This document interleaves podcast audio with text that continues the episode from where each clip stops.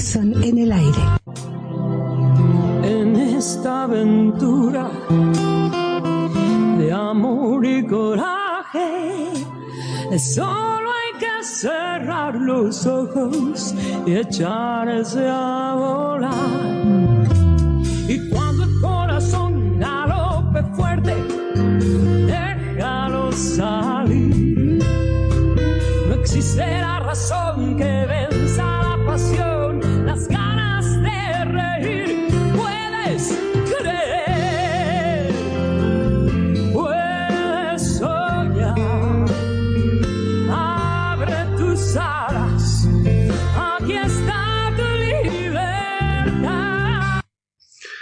Comenzamos un nuevo programa de Hudson en el aire.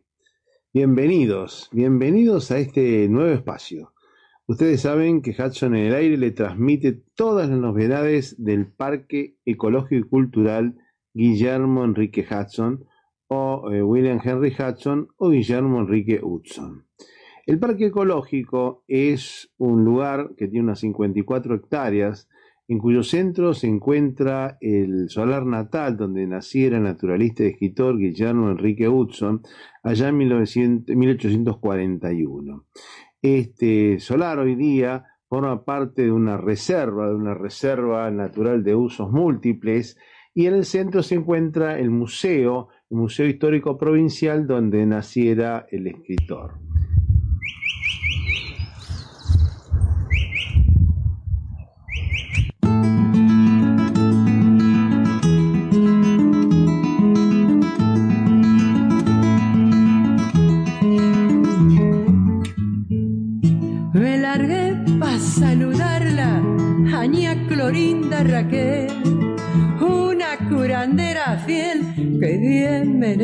Nombrarla y a más vale ponderiarla y no a modo de remate, antes que yo me desate, la quisiera homenajear, porque ella me enseñó a hablar con el lenguaje del mate.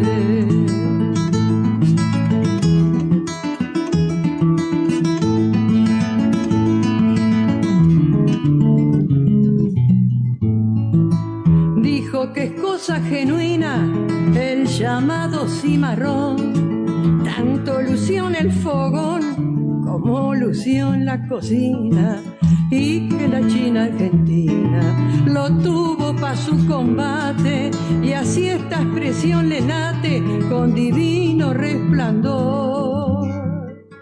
Y habló en secreto de amor, ayudada por el mate.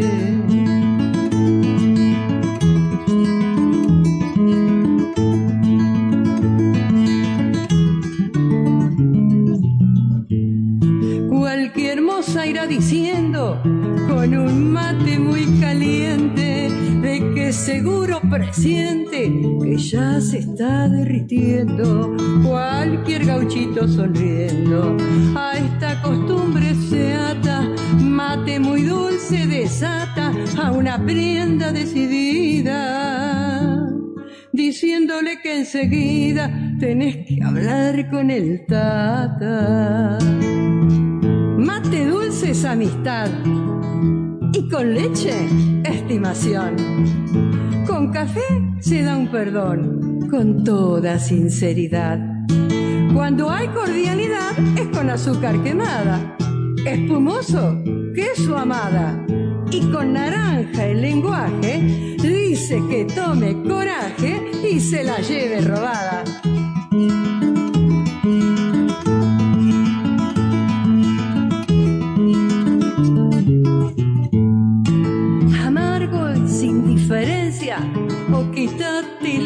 Llegas tarde a mi rincón, molestas con tu presencia y así poniendo su esencia.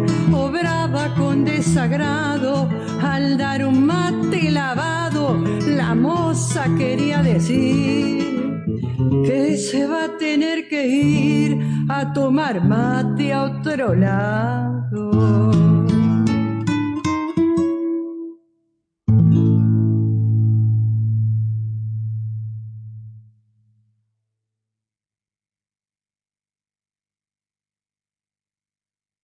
Por eso el arte a veces muestra lo que la realidad no puede mostrar.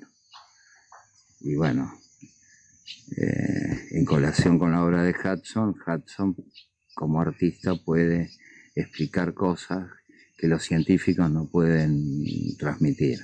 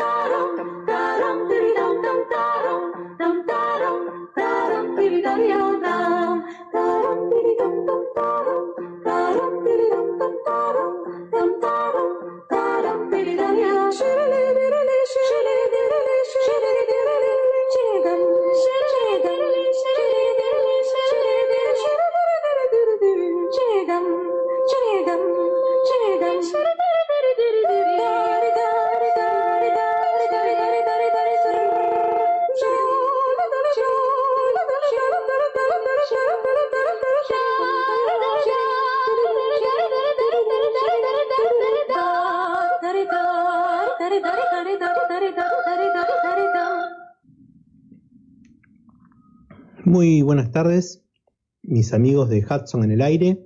Una vez más, Carlos Fernández Balboa tratando de rememorar algunos naturalistas y algunas personas que han hecho tanto por la naturaleza y la cultura de la Argentina. Quiero agradecer, como siempre, a, a Tilio Martínez y a Rubén Ravera por facilitarme este espacio para poder contar estas historias que lamentablemente no tienen tanta promoción y que, sin duda dudas, lo que intentan es reflotar la vida de algunas personalidades muy significativas que hasta el día de hoy estamos aprovechando. ¿no? Hoy quiero traer a la memoria a un naturalista, alguien que empezó como naturalista y que terminó como el padre del folclore y el padre de la arqueología argentina, eh, el iniciador de estas dos disciplinas tan importantes en nuestro país que hacen a nuestra cultura, a nuestra identidad. Me estoy refiriendo concretamente a Juan Bautista Ambrosetti.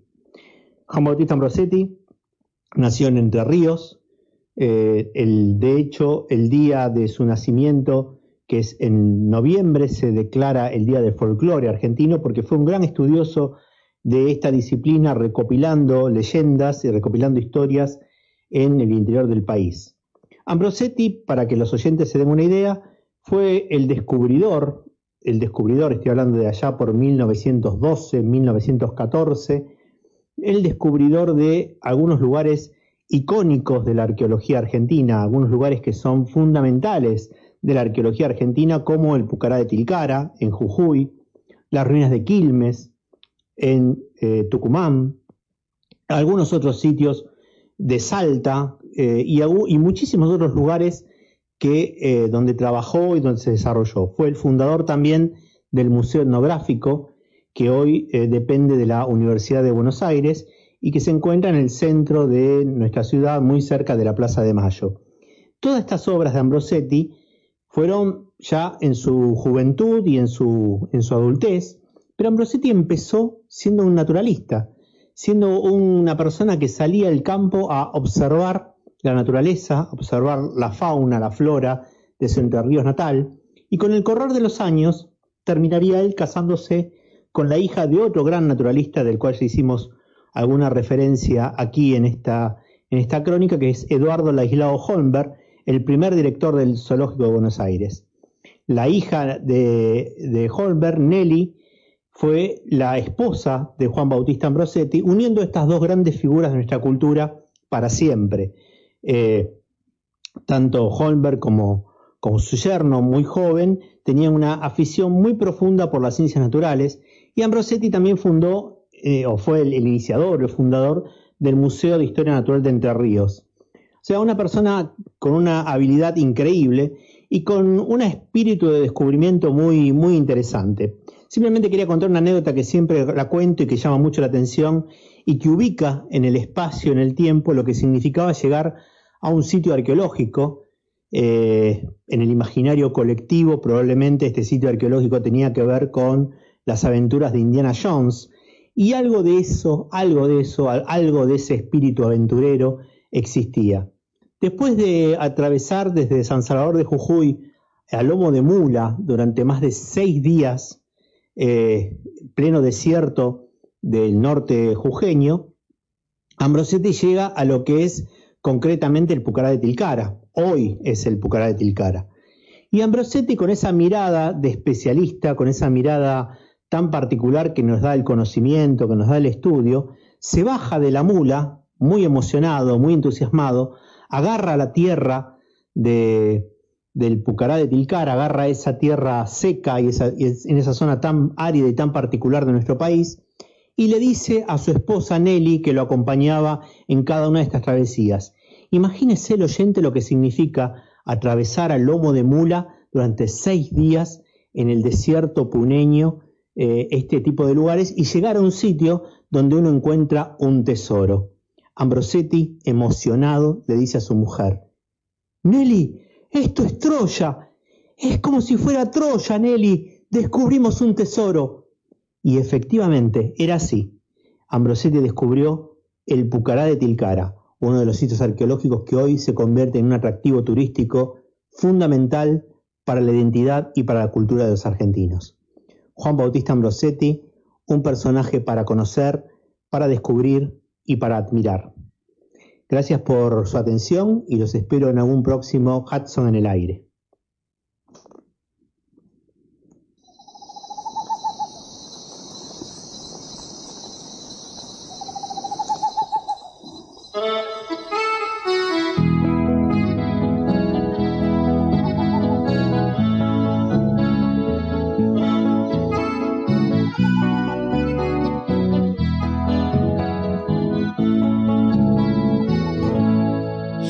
Asomó la luna desde la ventana y en la selva negra la sombra se alarga y mientras los niños no quieren dormir un arrullo triste se comienza a oír. Arararacucu, canta la lechuza, canta la licucu, canta lentamente el ñacurutú, solito en la rama, araracucu, arararacucu, arararacucu, canta la lechuza, canta la licucu, canta lentamente el ñacurutú, solito en la rama, araracucu. Dejan en el bajo de cantar las ranas y las hormiguitas sin parar trabajan, arman las arañas, su enriedo sutil y la vocecita parece decir. Arararacucu, arararacucu, canta la lechuza, canta la licucu, canta lentamente el ñacurutú, solito en la rama, araracucu, arararacucu, arararacucu, canta la lechuza, canta la licucu, canta lentamente el ñacurutú, solito en la rama, araracucu. Bajan al barrero a lamer la santa y el tigre una ronda hace por su casa. No tiembla una hoja todo es soledad pero en el silencio escucho un cantar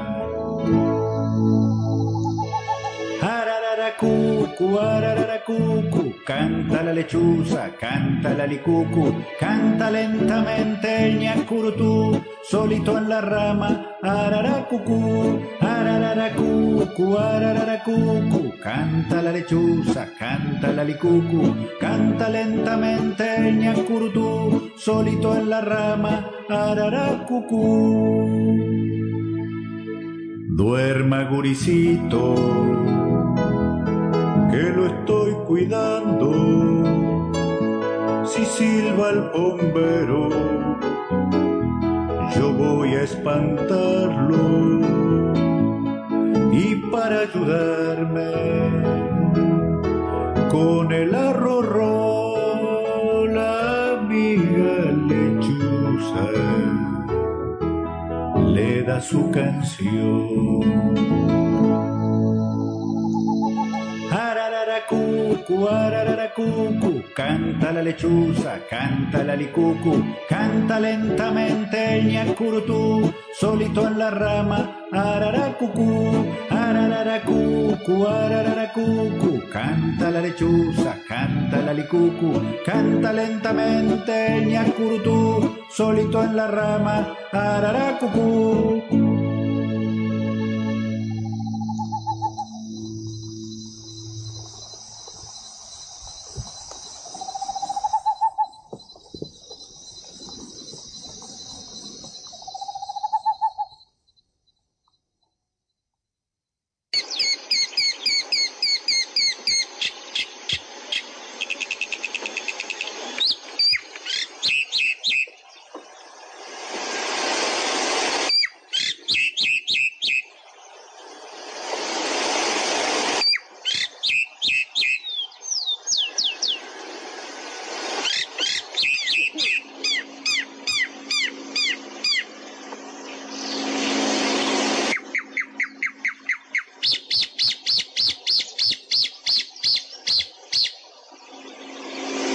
Parte del repertorio de la calandria.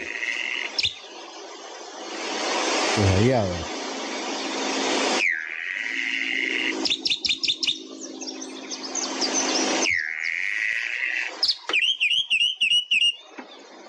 Gran imitador, la calandria estamos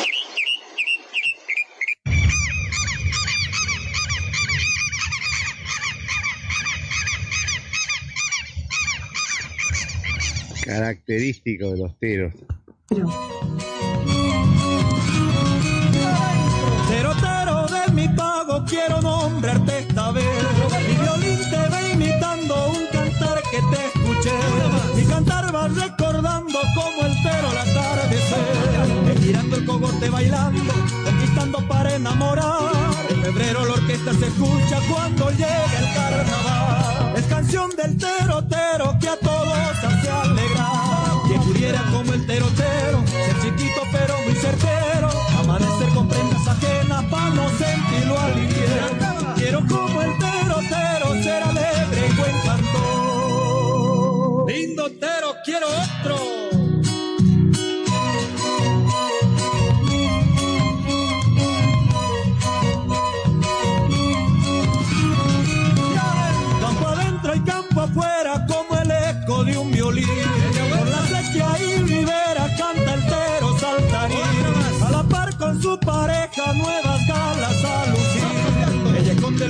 cantando, se los cuida en otro lugar. Están en medio del ganado, ¿quién lo puede imaginar? Nadie encuentra los polluelos, ni siquiera el gavilán. Dicen que estoy como el terotero, en medio del campo aburrido. Llega el viento del sur, se lo lleva todo el trabajo perdido. Quiero como el terotero, ser alegre y buen cantor. Leímos un artículo muy interesante sobre la vida de los árboles de Francis Hallé, un francés, en el cual plantea que las plantas son inteligentes, quizás más que nosotros. El biólogo francés Hallé se hizo famoso en los años 90 por sus expediciones en globo aerostático sobre las selvas tropicales. Su principal descubrimiento es la arquitectura de los árboles. Cada especie es una combinación completa de pocos rasgos. Por ejemplo, ramas verticales o ramas horizontales, flores en los lados de las ramas o en las puntas. Hay miles de combinaciones posibles, pero todos los árboles conocidos solo emplean 24 combinaciones y aún no se sabe por qué. Jale habla de inteligencia vegetal. Pero, ¿cómo pueden ser inteligentes las plantas si no tienen cerebro? Tampoco tienen pulmones, sin embargo respiran. No tienen ojos, pero pueden percibir la luz. No tienen aparato digestivo, pero se alimentan. El ser humano ha definido inteligencia a su imagen y semejanza. ¿Y esa es la única forma de inteligencia? ¿Cuál es un ejemplo de inteligencia vegetal? Un bosque mediterráneo se puede quemar completamente, sin embargo, los cipreses quedan verdes. Cuando se alcanza los 60 grados, los árboles expulsan a la atmósfera una forma de gas, unas sustancias inflamables que tienen en su organismo. Cuando llega el fuego, ya no hay nada que quemar. Pero lo más interesante que estas sustancias llegan a otros cipreses con el viento, cuando los alcanza, hacen lo mismo antes que llegue el fuego. La comunicación entre árboles es la primera inteligencia vegetal. Hay otro experimento con una planta trepadora, una pasiflora joven, puesta al lado de un palo, hecho por los ingleses. La planta saca un zarcillo para agarrarse del palo, pero antes que lo alcance, los científicos le mueven el palo, entonces la planta saca otro zarcillo hacia la nueva ubicación. Eso lo repiten cuatro veces. Lo increíble que la planta saca un zarcillo hacia la nueva ubicación anticipando el movimiento. Entonces, ¿las plantas aprenden? No solo eso, se anticipan. Un biólogo japonés tiene un árbol cerca de su laboratorio, con un electrodo en la corteza y otro en las raíces, conectados con una pantalla con señal regular. Si la curva se vuelve irregular es porque habrá terremotos, porque las raíces del árbol son tan como una enorme antena subterránea. Los árboles parecen tímidos porque los árboles de la misma especie tienden a no tocarse.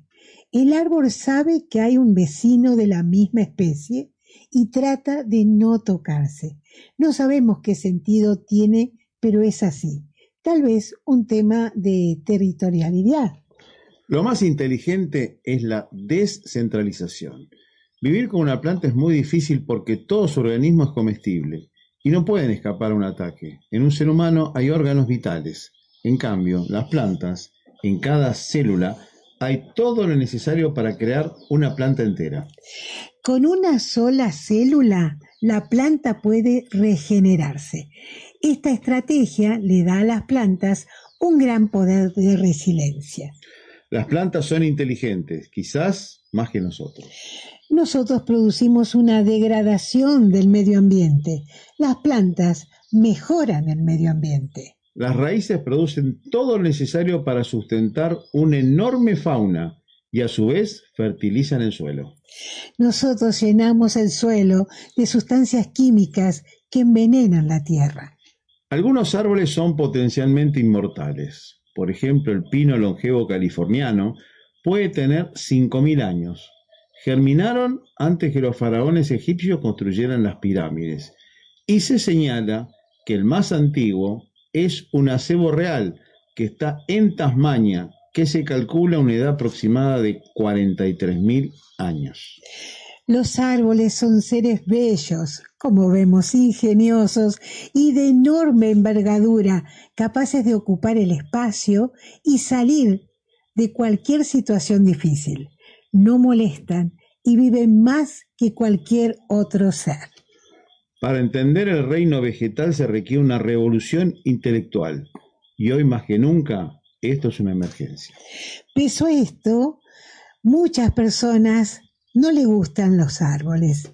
En la ciudad, la mayoría de las personas no se fijan en los árboles o solo lo consideran útil para talarlo.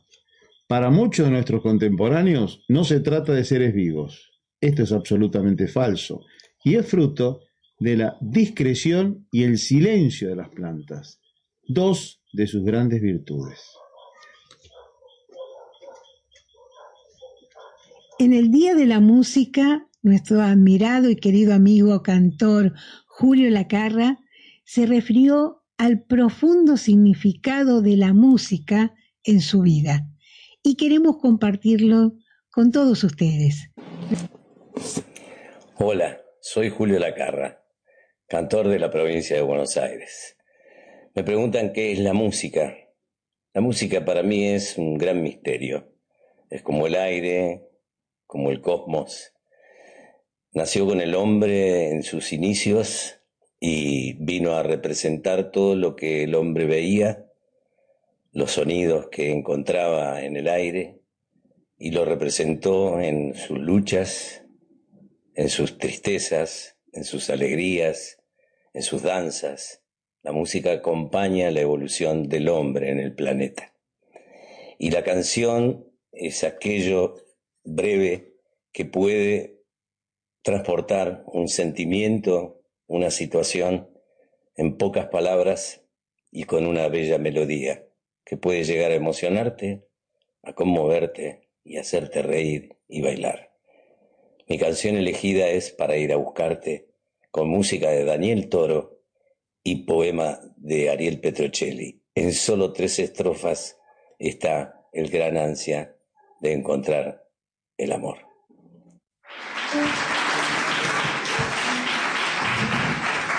¿De qué me sirve a mí la primavera? Esta ciudad, con plazas y alamedas, sin el acontecer del día que se va en toda esta ciudad, nadie me espera. ¿De qué me sirve a mí tanto paisaje, el cielo cruel y azul, la luna llena, si en el anochecer de oscura inmensidad en toda esta ciudad no hay quien me quiera? Los ojos sin amor son ojos muertos, miran, pero no ven la piel del día, la fiesta de color del pájaro y la flor, el rostro natural de la alegría. ¿De qué puede servir mirarnos sin amar? Los ojos sin amor no ven la vida.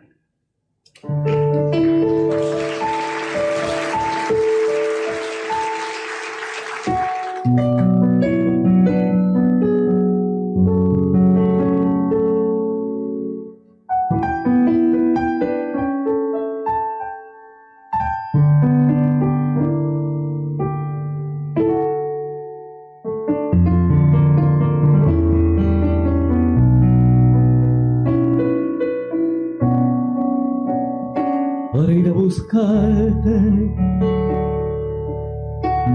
Vestido de rojo mi guitarra, he colgado la estrella de mi canto en el vértice más sonoro de su boca.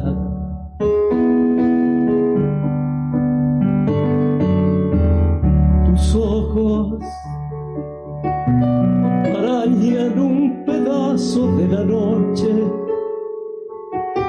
Estoy en la cruz de las vigilias, comiendo un pedazo de tu sombra. Para ir a buscarte,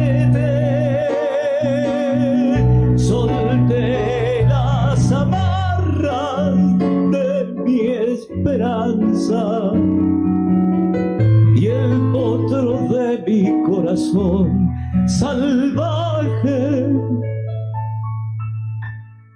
Al relámpago de tu sangre que me llama al relámpago de tu sangre que me llama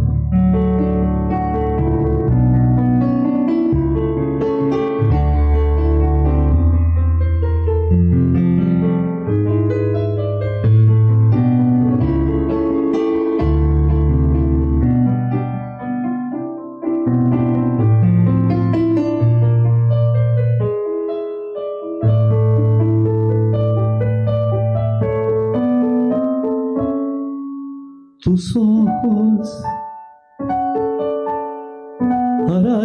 un pedazo de la noche. Estoy en la cruz de las vigilias, comiendo un pedazo de tu sombra. Para ir a solté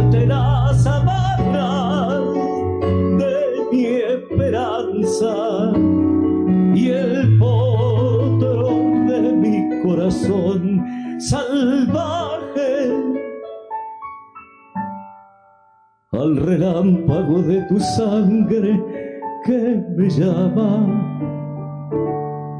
al relámpago de tu sangre que me llama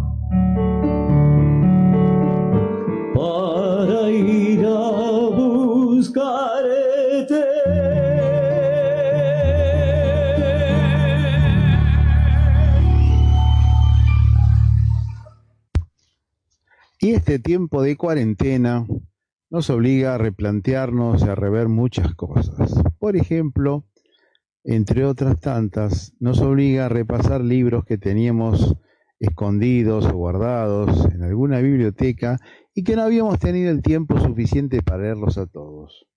Acá yo en mis manos tengo un libro de allá lejos y hace tiempo de la editorial Quevedo, cuyo representante es eh, justamente Omar Quiroga, y que tiene una traducción de unas 62 cartas de la correspondencia entre Guillermo Enrique Hudson y Roberto Bontín Cunningham Graham.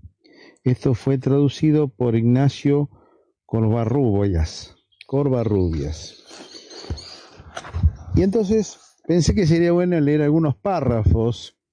Empecemos por el prólogo de estas cartas y después sucesivamente iremos leyendo algunas de las cartas de la gran correspondencia que hubo entre Hudson y Roberto Bontín Cunningham Graham. Vamos a empezar con una parte del prefacio de Corvarrubias, que nos cuenta así, el hombre de las pampas debió recorrer en bicicleta la campiña inglesa, cuidada y pulida como un jardín. Hudson, que llora de emoción al ver el Picasso de su amigo, don Roberto, peladeando en las urbes, en la urbana naturaleza británica, es algo terriblemente dramático. Hudson, que describe el río Negro con el mismo amor con que un egipcio antiguo cantaría el Nilo, de bruces contra el césped en los parques de Londres, llamando la atención de los burgueses transeúntes en un espectáculo de una tristeza inenarrable. De ese continuo sufrimiento surgen, sin embargo, sus obras, y son como el canto de un pájaro enjaulado que gana con el dolor de una honda intensidad y con mayor belleza. Hudson es un gran escritor que nunca, que nunca pensó serlo. Nunca pensó en serlo. Puede el admirador de las obras de Hudson leer las cartas que envió a Roberto Bontín Cunningham Graham, sin el temor de una desilusión. La intimidad del hombre no desmiente en ningún momento la obra del escritor, sino que al contrario la subraya. Con Tim Cunningham Graham descubre en los primeros libros de Hudson su valor, cuando éste era aún un desconocido, en absoluto, un absoluto desconocido, y se apresura en escribirle. Es así como comienza una amistad que unirá invariablemente estos sitios de dos hombres tan diferentes, a pesar de sus puntos de contacto. En este epistolario que por primera vez se publica en castellano se incluyen también, primera vez estamos hablando del año 2010, por primera vez se publicó en castellano en el año 2010, se incluyen también algunas cartas que enviara Hudson a la señora Bontín, madre de nuestro amigo abarca un periodo largo desde el encuentro entre ambos hombres en aquel 1890, julio hasta julio de 1922, pocos días antes de morir Hudson. Este es se revela como en sus cartas como el mismo escritor sencillo de sus obras. Pero entre líneas se adivina la tragedia de su vida, una vida contradictoria. El gaucho que escribe en inglés, amando tanto los giros y particularidades del otro idioma. El viajero obligado a permanecer en una ciudad que lo agobia. El jinete que solo puede ser, de lejos, el caballo de su amigo en el parque. Aquí podemos ver la primera carta que Guillermo Enrique Hudson le envía a Cunningham Graham y a su señora, traducida por Ignacio Covarrubias. Está fechado un 10 de marzo del año 1890 y reza así. He quedado muy agradecido por su carta que encontré a mi regreso a casa la noche pasada. Sería indudablemente extraño que no conociera la Pampa desde el momento que he nacido allá, y como abrigo hacia ella los sentimientos que cada uno de nosotros tiene por su propia tierra nativa, es siempre un raro placer el encontrarse a cualquiera con quien comparar informaciones sobre ella. Quedaría muy complacido, claro está, en conversar con usted, pero como mi salud, más bien mala, se me impide salir muy a menudo de modo que mis excursiones quedan generalmente limitadas a paseos por esta vecindad. Si usted puede perder el tiempo y no teme viajar hasta su desierto como este, con macadán y lodo de paja y humo o algo oscuro por cielo, me agradaría mucho recibirlo cualquier día y enviándome usted una postal de antemano que asegurara encontrarme en casa. No, no he visto el libro en francés que usted me menciona. Después de leer su carta, se me ha ocurrido repentinamente que, he olvidado mencionar a usted como residente en Buenos Aires. Quedo, estimado señor, respetuosamente suyo a su espera. William Henry Hudson. Y ahí más empieza una comunicación, una, una comunicación entre cartas que han ocurrido entre William Henry Hudson, Guillermo Enrique Hudson y Roberto Bontín Cunningham Graham, a partir de este año, del año 1890, hasta pocos días antes de su muerte en 1922.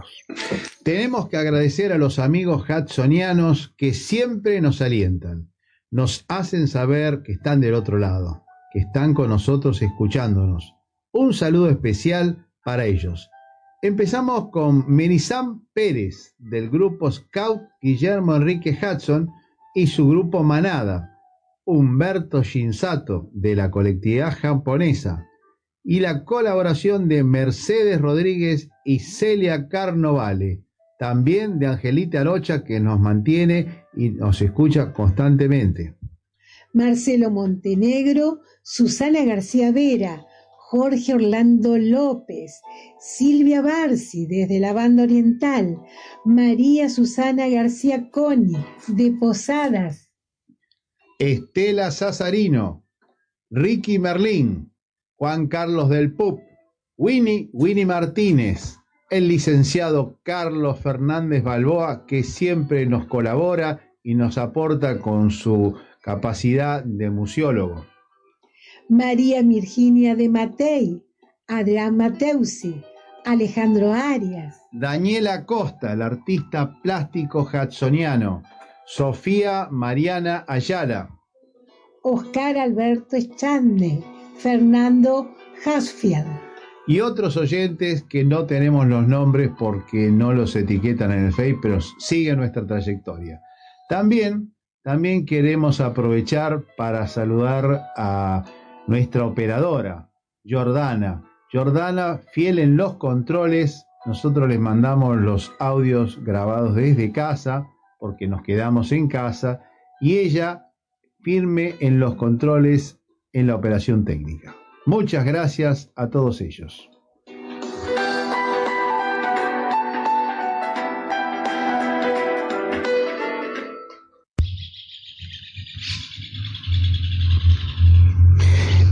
Y queremos saludar fervientemente a una nueva oyente, Pamela Ortiz. Pamela Ortiz, que trabaja en el gobierno de Buenos Aires y también en el estudio paisajista Taís, los arquitectos paisajistas que heredan la tradición de famoso Carlos Taís y tantos otros, eh, es una nueva oyente que se ha incorporado al, al grupo de los Hudsonianos y le queremos saludar muy atentamente porque le ha gustado el programa anterior y promete seguir escuchándonos y quiere visitar el parque. Esperemos que después de esta cuarentena pueda venir a recorrerlos y a estar con nosotros. Así que muchos saludos a Pamela Ortiz. Ayer he caminado más que sola. Ayer he caminado sin voz. Y estaba la avenida de los tilos tan largamente triste que pensé que el otoño es igual que este color de ese color de caminar sin voz. Ayer he caminado más que sola. Ayer he caminado sin voz.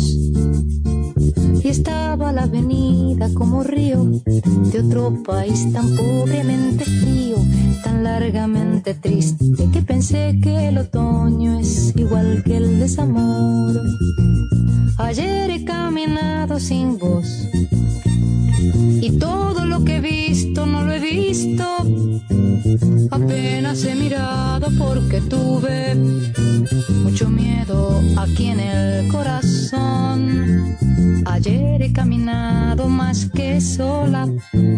Ayer he caminado sin voz. Y estaba la avenida de los tilos tan largamente triste que pensé en qué país estoy. Si estoy sin voz, en qué país hecho de desamor. Y vamos a darle paso a Rubén Ravera. Rubén Ravera es el director que sigue trabajando, pero sigue trabajando desde su casa por el tema del aislamiento, del aislamiento social de esta pandemia, y que tuvo una charla justamente con Marta, eh, una de las herederas de Paul Grusac, aquel que fuera el primer eh, gran eh, director de la Biblioteca Nacional. Vamos a escucharlo, Rubén Ravera.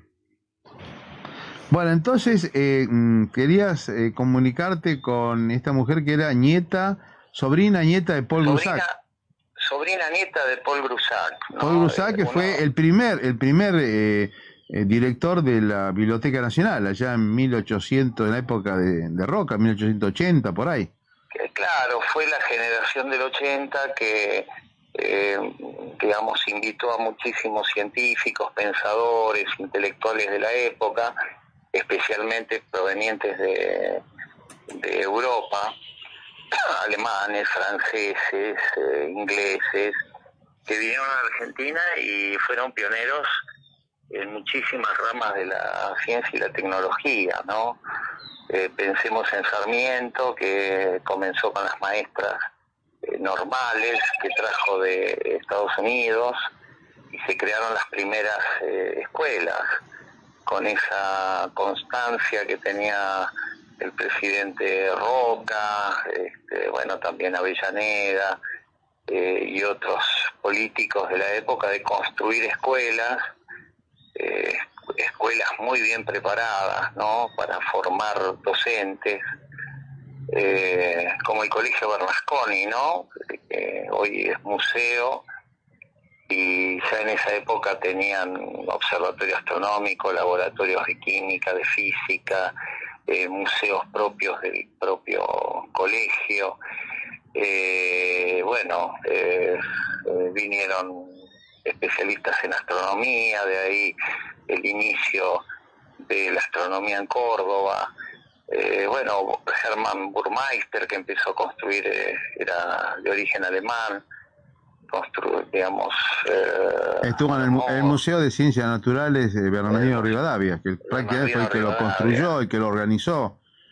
Claro, el, el primer director de la escuela este, nacional, esa, esa figura también que se recuerda, Miguel Canet recuerda en Juvenilla, eh, que era francés, y Paul Grusac vino a armar esta biblioteca eh, fundada por Mariano Moreno en, la Revolución de Mayo, eh, como un principio muy de la de la época, ¿no? Eh, eh, propio de la Revolución Francesa. Bueno, pero... Y, y- y la, y la biblioteca, bueno, eh, funciona, pero necesitaba una dosis profesional que se la dio Paul Grusac. Claro, yo, Eh, yo justamente hace unos días estaba recordando que en el año 18, no sé si fue para esta época, un poquito antes, eh, se hizo una, una presentación de Hudson en la Biblioteca Nacional, no sé si te acordás. Sí, sí, sí, sí. ¿Te acordás que hubo en la, en la planta baja, en ese edificio nuevo, ese edificio emblemático de Clorindo Testa, eh, hubo una sala de exposición con los trabajos de Guillermo Enrique Hudson en la Biblioteca Nacional, lo cual es todo un logro porque se cumplían 100 años de allá lejos y hace tiempo. Y no fue iniciativa nuestra, sino fue iniciativa de la gente de la biblioteca, que eso es lo más importante. Sí, eh, eh, la primera idea la tuvo Horacio González. Eh, bueno, quedó en el, en, el, en el equipo de la Biblioteca Nacional y se continuó en el gobierno del presidente Macri. Este, pero en general, eh, Hudson está eh, convirtiéndose en un, digamos, un intelectual eh, más digerible por eh, el mundo contemporáneo. Eh, estaba desalojado, solamente algunos este, pensadores argentinos lo sostenían, especialmente el Grupo Sur, el Grupo de Boedo, pero hoy creo que es muy popular Hudson eh, en comparación con eh, 100 años atrás. Eh, y se lo reconoce por, por el tema ecológico, por ejemplo, ¿no? Así que bueno, nos llamó su sobrina nieta, eh, Marta Grusac, y no conoce el museo y obviamente quiere quiere visitarlo, pero le ha tocado este año este, duro, hermético, ¿no? inaccesible para este tipo de bienes culturales. Un año, un año difícil. Sí, sí, hoy nos llamó, este, está como desconsolada. Eh, estaba eh, tratando de googlear eh, al actual director, del que ella es eh, amiga. Y es importante ser eh, tener de amigos a los directores de las bibliotecas, de la Biblioteca Nacional, en el caso de la Argentina, porque son los que eh, de alguna manera administran esta... Juan Sasturian, Sasturain, perdón. Saturain, Juan Saturain es el actual director, sí. Y es amigo de, de- de esta nueva amiga que es eh, Marta Grusac. Eh, así que bueno, habíamos eh, imaginado, ¿no? Eh, cómo podría participar ahora la Biblioteca Nacional en este centenario de Hudson, en este centenario de, la muerte del escritor y naturalista. Así que eh, la seguimos, pero a través de lo que nos permite eh, la comunicación eh, digital, Zoom, bueno, redes sociales, pero todavía no la presencialidad. El centenario va a ser el 18 de mayo del 2022. Esperemos que nos dé, nos dé una tregua el coronavirus. Bueno, pero es una oportunidad para que se vaya incrementando con la cantidad de gente que están en, en- en el chat del centenario para ir tomando cuerpo. Eh, sí, el- lo bueno es que nos ha permitido eh, ir, eh, claro, armando, porque se va sumando gente, se va enterando, eh, haremos la presentación para que sea declarada comisión nacional, que es todo un trámite, este, bueno, todo lo que eh, requiere la cultura. El año pasado, este, Alberto Mangel, Alberto Mangue fue el, el anterior director, antes de Sasturain. No, antes de Sasturain no, después vino la, la vice creo que era, y después vino claro, Elsa, Elsa Barbier. Elsa Barbier, exacto, sí. Perdón, Barber. Barber. Barber, sí, vino, exacto. Mangel, Barber y ahora Sasturain. Eh, claro, y anteriormente quien pergeñó la exposición, que fue Horacio González, ¿no? Que está en la, en la comisión de- del centenario. Así que, bueno, es, es, es menester que de a poco se vayan sumando eh, todos los que consideran que las letras eh, son esenciales para eh, construir un país, ¿no? Una nación.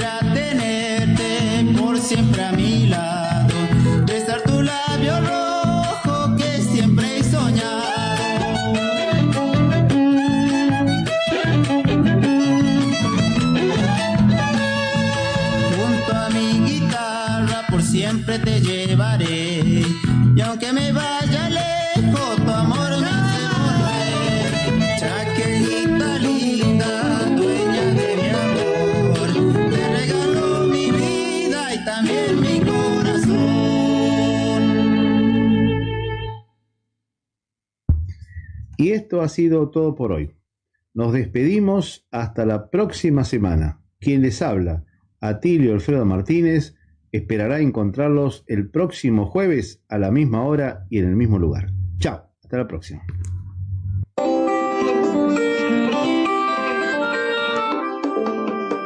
Todavía no me fui, sin embargo ya no estoy aquí. Esta es la primera vez que los miedos no me están comiendo. Decidí. Pongo en riesgo mi destino porque ya debo partir. Hacia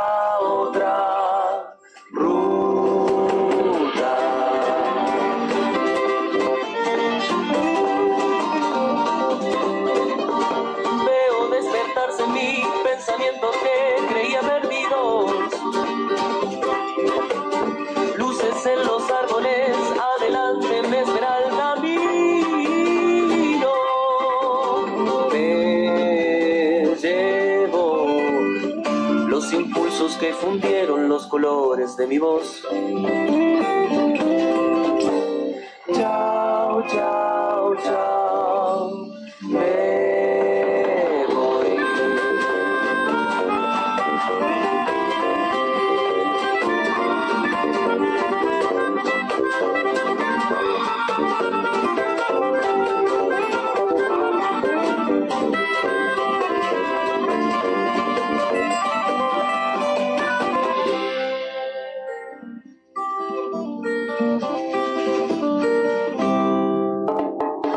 Necesidad brutal de escaparme sin pensar, la necesidad de no encontrar. Miro atravesando el mar, vuelo como vuelan los que no pueden frenar. Corazón, en mis manos siento el frío que provoca esta canción. Tengo ganas de acercarme y decirte que me voy.